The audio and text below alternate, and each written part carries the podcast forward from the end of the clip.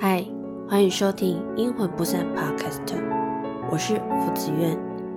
本节目内容包含音乐史、电影、书籍、经验等分享内容，大家可以挑选自己喜欢的系列进行收听。准备好了吗？让我们一起听下去。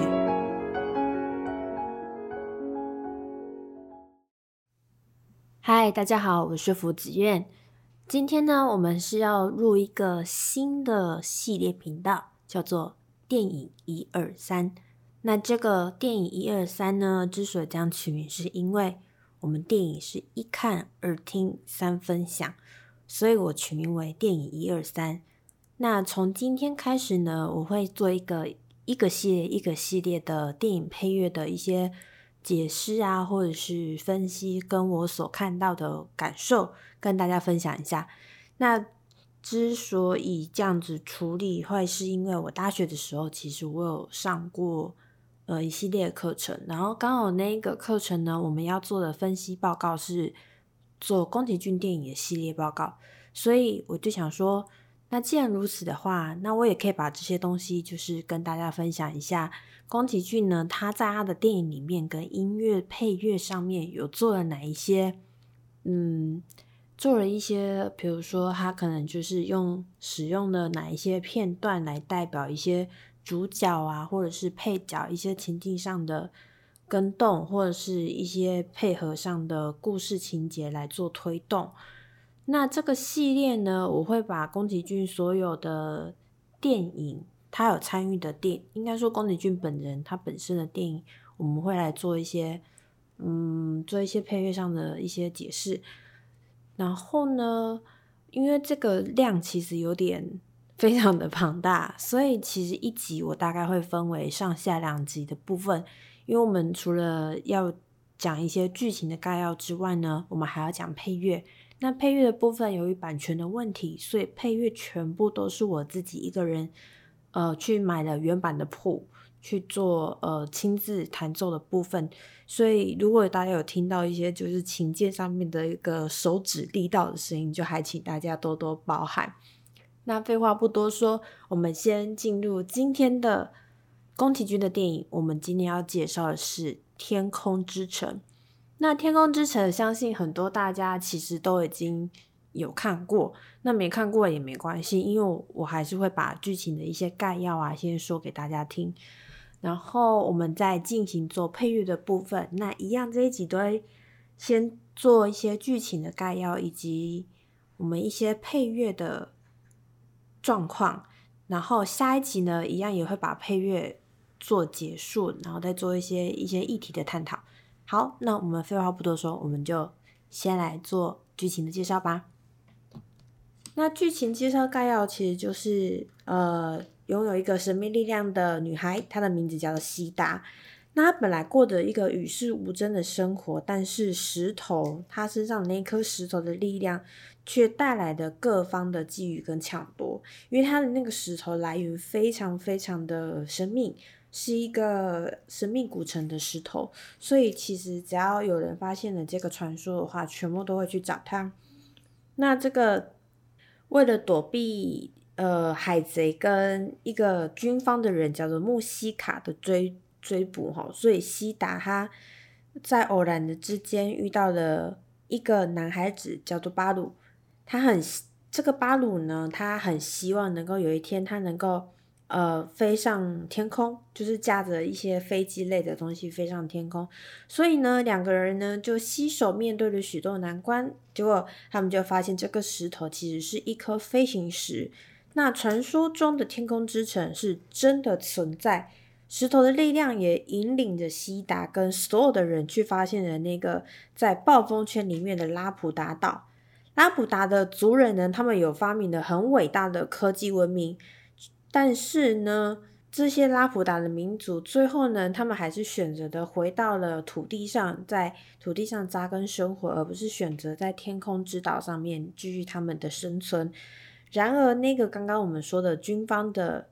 穆斯卡，他把拉普达岛当做一个很残暴的武器，他希望能够拥有这个残暴的武器，然后去控制整个世界。那正如当年族人抛弃天空之城返回地面一样，最后西达，因为他也同为最后同为也是拉普达族人的西达，他跟穆斯卡就是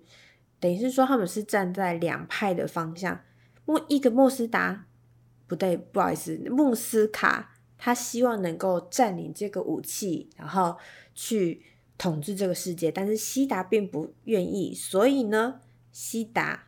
就毅然决然的念出了让岛屿崩解的咒语，所以使得天空之城这个可怕的力量消失了，然后让大家也可以重回地面上，以及让拉普达这个非大型的一个城瓦解掉之后，然后能够继续的，就是安稳的存在着。那我们做一下影片的呃。导览的部分哦，那这部作品《宫崎骏》是《风之谷》精神延续之后的一个作品，它在一九八六年的日本上映。片中对人类啊开发跟大自然的之间如何保持平衡，有非常就是深度的讨论哦。宫崎骏他将时空设定在比较古典的时期，就是有点像是我们以前那种开矿。矿坑还在使用矿坑蒸汽时代的那个当做它的背景，然后科学正为了人们开始带来便利的好处，就是等于是说有点像是介于就是古代跟呃机械时代的那个中间的交界点哦。然后片中主角们可以乘着飞翔机自由的穿梭，但全却是仍然需要用煤矿来照亮一片大地。所以其实这个时代背景让我们知道说，他刚好介于一个很尴尬的状态，就是要钱不钱，要后不哦，然后卡在正中间的时候，那个时候的人们就是充满了对于未来的很多向往，因为他们已经发现了煤矿，煤矿可以使用在非常非常多的地方，所以他们其实对未来是有非常多的想象的。然后到那个时候的人们也对于未来也是抱有一。一定的期望。然而，天空之城它的繁华到陨落，甚至到绝迹的历史，也是很像一个明镜，在告诉大家说，繁华之后就会到陨落，这是一个像是周期性的一个过程。所以，其实也造出了，如果过度开发之后，背后可能会有危机，就像我们现在的生活一样，因为我们的过度开发，所以造成了。大气层的破掉，或者是地球暖化等等的自然问题，所以早在《天空之城》的时候，其实宫崎骏就已经有探讨这样的问题。然后呢，片中的石头也是一样，它里面有一个很关键的角色叫做汤姆爷爷。这个汤姆爷爷呢，他呃在矿坑里面，就我们等下故事的时候配乐会讲到，这个汤姆爷爷呢，他有点像是。启发性的一个角色，就是跟大家讲说，呃，我们应该要尊重每一种声音。比如说，他可能敲矿石会有一个声音，或者是他可能做每件事情都有一个他自己的理由，也就是万物皆有灵，皆有灵的一个概念。那宫崎骏都透过汤姆爷爷。然后去告诉告诉大众有这样子的一个意思，不能因为力量很微小就去忽视。我们需要仔细聆听大自然的声音。那我们如果愿意仔细聆听大自然的声音的话，将会有意想不到的收获。这个是宫崎骏在《天空之城》里面透过汤姆爷爷的这个角色去告诉大家这样子的一个概念。那片中呢？就像我们刚刚前面讲，穆斯卡是属于军方的人，所以片中对于军队描述只是一再透露出宫崎骏对于战争的厌恶跟反感。像在《天空之城》，他的反派军方就真的是做尽了各式各样的令人讨厌的事情，比如说用钱收买、呃绑架啦，然后软禁啊，然后还有各种就是过度。过度霸占武器的这件事情是非常非常反派的一个一个角色的存在，那可以显现出就是宫崎骏对于军方战争这件事情是有多么的反感。而且当天空之城陨落的时候，机器人一如往常的拿着小朵花，然后不顾人间烟火，在满天的烽火跟岛上的鸟树林一同生存下去。这个也显示说，即使在呃陨落的时候，或者是为了战争而生产出来的机器人，其实他们或许也有自己的一个心灵的声音，也许他们也可以很和平的跟万物相处。那这个想法呢，就跟汤姆爷爷的想法其实也是非常像的。就算他今天只是一个机器人。他也是有灵魂的，他也会照顾树木，也会照顾花朵。那这个是一个非常，我觉得一个非常不错的一个概念。那详细的一些探讨的议题呢，我们可能就是等到下一集的时候，我们再来做处理。那今天呢，我会先介绍大概一半的配乐，然后先让大家知道说，我们在电影中听到的配乐其实是属于呃哪一些剧情，那它的铺陈的手法大概是什么。好。然后呢，呃，先跟大家讲一下，可能会稍微听到一些翻阅的声音，因为因为我是正在翻我的原版谱。那我稍微介绍一下这个原版谱好了。如果有在看姜老师频道的话，你们可能有看到看到他的宫崎骏的开箱，有一本绿色的宫崎骏本。那我就是直接去呃去国家音乐厅的那个全方位里面去买的。我是我是真的就直接去买了。然后，因为我本身就很喜欢宫崎骏，所以我就是二话不说，我就直接买了这样子，就是一个一个一个推坑的概念。然后大家可能要稍等我一下，因为因为其实我每次在录这个的时候啊，那个钢琴的声音每次都会突破天际，所以其实其实前面有很多那个钢琴的声音会很难的控制，因为现在。我的环境呢，就是一个，呃，怎么讲，就是一个非常不利于录音的一个环境，所以就还请大家见谅，因为在后置的部分呢，非常的难后置。好，我们现在第一个要介绍的是，当西达从穆斯卡军方的飞行船掉下来的那一刹那的时候，他，然后巴鲁看到他的时候。因为西达身上带了飞行士，所以它等于是它会漂浮在半空中，就跟我们看到经典的那个《天空之城》的预告是一样的。那这一段音乐呢，它是长这样的。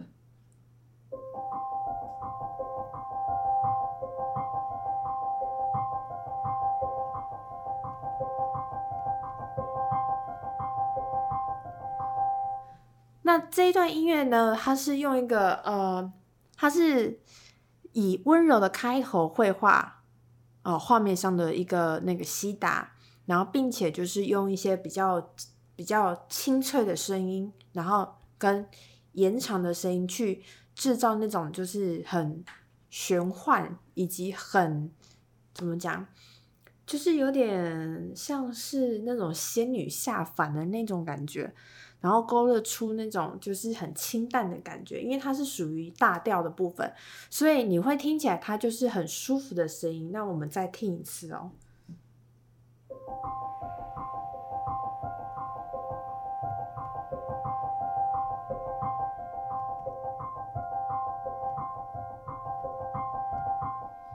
这个音乐呢是在只要跟西达有关的部分。或是跟天空之城有关的部分的时候，这个旋律都会出现。那也就是代表的说，这个是属于西达的主题，所以跟西达出现有关的配乐的话，都会出现这样子一小段东西。其实，在真正的动画片里面是非常细微的，是几乎是呃，如果它是跟别的主题配在一起的话，基本上这个配乐会是听不到的，因为它的声音是落在。呃，比如说这是中央都好了，它是在高八度，而且它还是用一个比较细碎的声音，然后去营造一种绵延的感觉，那很像就是我们飘在空中那种轻轻、很轻、很轻、很轻的那种感觉。然后呢，这个配乐呢，它其实是到后期，我们可以先讲一下，它到后期的时候，在看《天空之城》的时候，这段配乐其实还会再出现一次。但就像我刚刚讲的，因为它又加了其他的配乐，所以基本上这个很细微的这个小小声的配乐，其实会听不太到。但是我们如果仔细听的话，有空如果大家全又回去看《天空之城》的话，你会发现其实这个声音在整部片里面其实会蛮常听到的。它其实就是等于是说，我们有有有一种形容叫做自带 BGM，它这个就是西达的自带 BGM，也就是暗示那它为什么会在《天空之城》里面又出现呢？也就是暗示着说，西达就是《天空之城》的。这个岛的人的后裔，就是他的后后代世人，所以他的声、他的背景音乐跟《天空之城》就会连接在一起，这是一种暗示的方式。然后这个是非常有趣的，所以如果有大家有兴趣回去再看《天空之城》的时候，你也可以稍微听一下，看在哪一个时候有听到这个这个声音哈。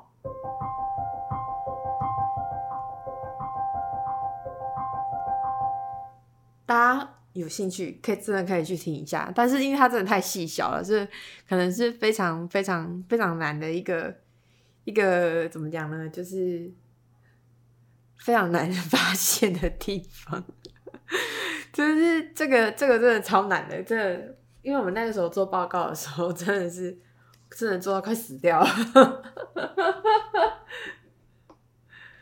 好，然后呢？我们刚刚我们谈了一个，呃，就是他被他掉下来的那个声音嘛。那接下来他的剧情呢，就是因为巴鲁发现了他，救了他，然后就把他带回家静养。然后隔天早上的时候，巴鲁呢，他就直接在清晨的时候呢，就拿起他的小小号，然后站在那个很高处，就是他。他家上面还有一个有点像烟囱的地方，他就站在那个很高的地方，然后就开始吹起了他的主题曲。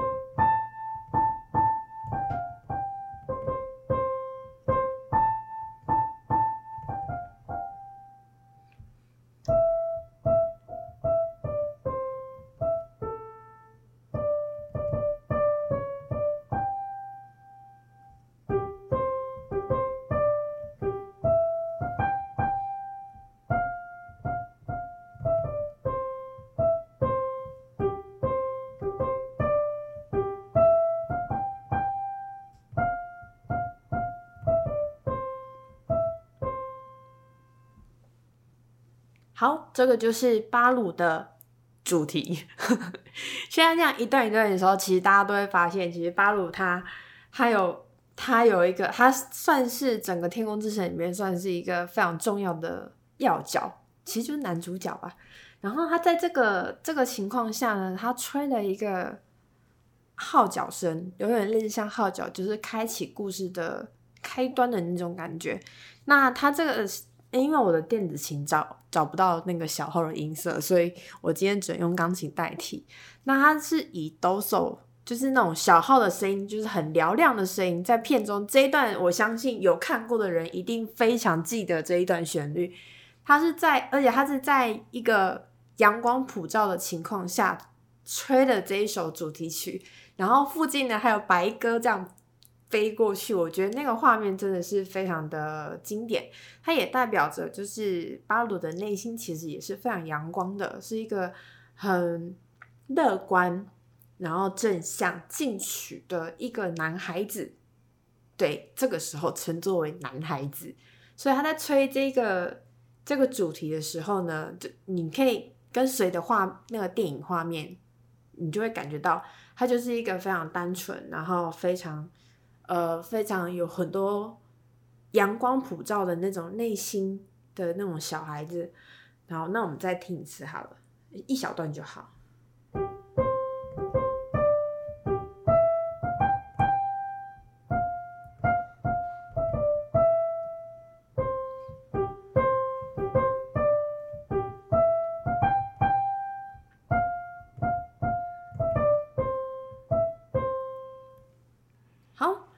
如果说大家有兴趣的话，我建议还是去看原版的比较好，你就会稍微能够感受到那样的感觉。好的，那接下来剧情就来到，因为他救了西达，然后我们刚刚众所皆知都知道，西达是正在被军方他们正在抓的一个人，一个女生，因为他们为了那个天空之城的部分，所以呢。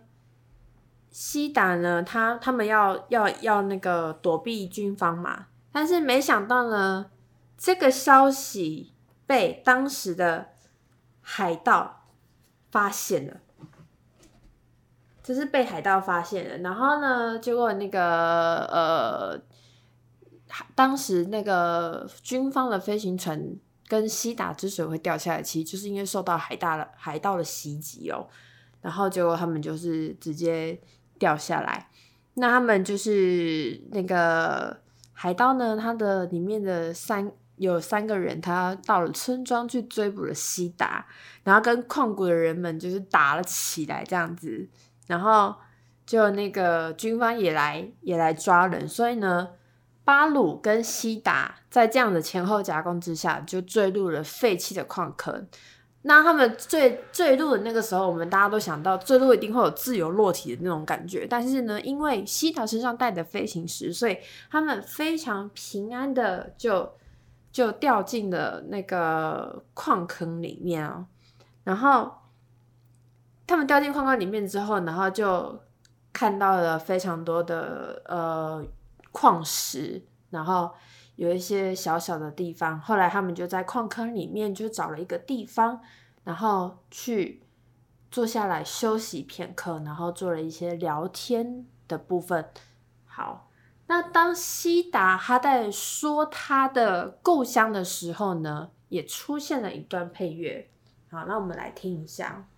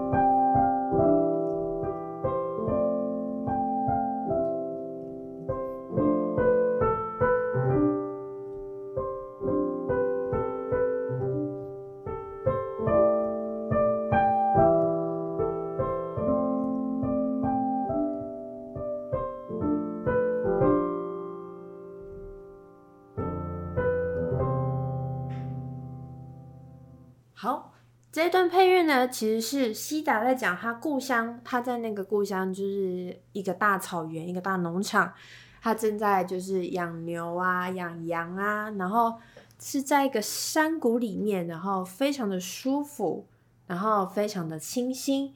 他在讲述这段过程的时候，所以我们也可以听到我们的音乐呢，其实是走一个非常单纯，然后以及非常温柔的一种方式。然后他利用了非常多的爬音去制造那种就是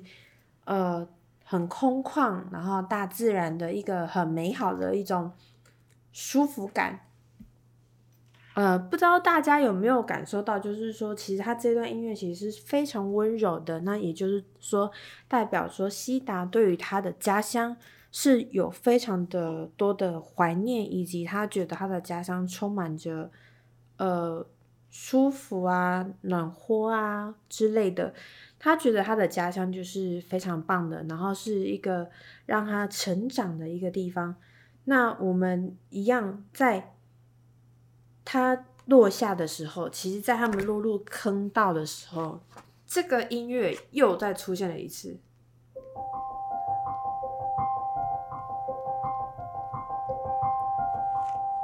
所以在看影片的一些同朋友们，你们在他在落入坑道的时候，就是一直出现这个东西。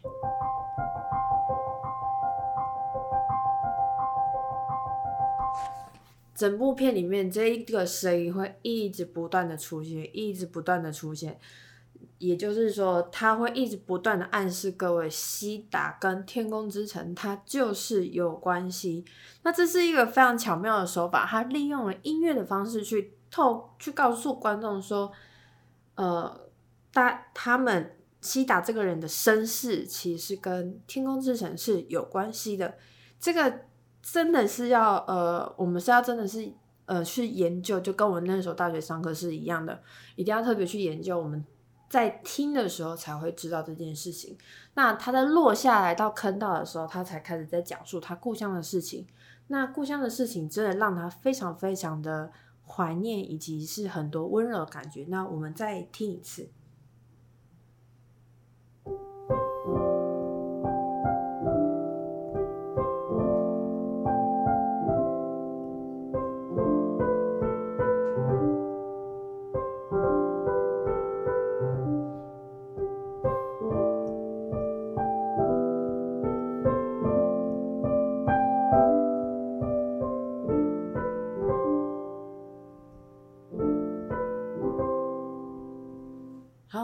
不知道大家有没有听到，呃，它的那个爬音的部分，我我直接把它分解开来。它右手的部分是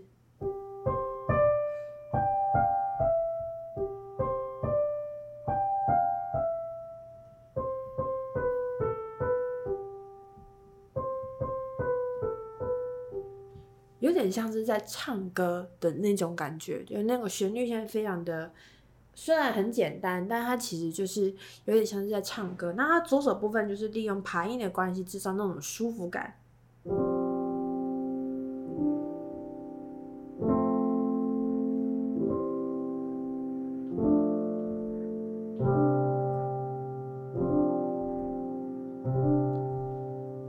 它这样爬音，它这样排音感，其实也有制造一种有点像是那种。用水在转的那种水人声，我不知道大家的想想象力有没有办法想象到这里来。因为对我对我来说，我觉得这一段就很像是那种很标准的农村，然后用水去转动那个水水人风车，然后去磨磨那个面粉啊，还是什么之类的。所以这一段加两边这样加起来，它的声声音就会变得异常的。清新温柔，然后以及会让你有一种浓浓的一种家乡的安全感的味道。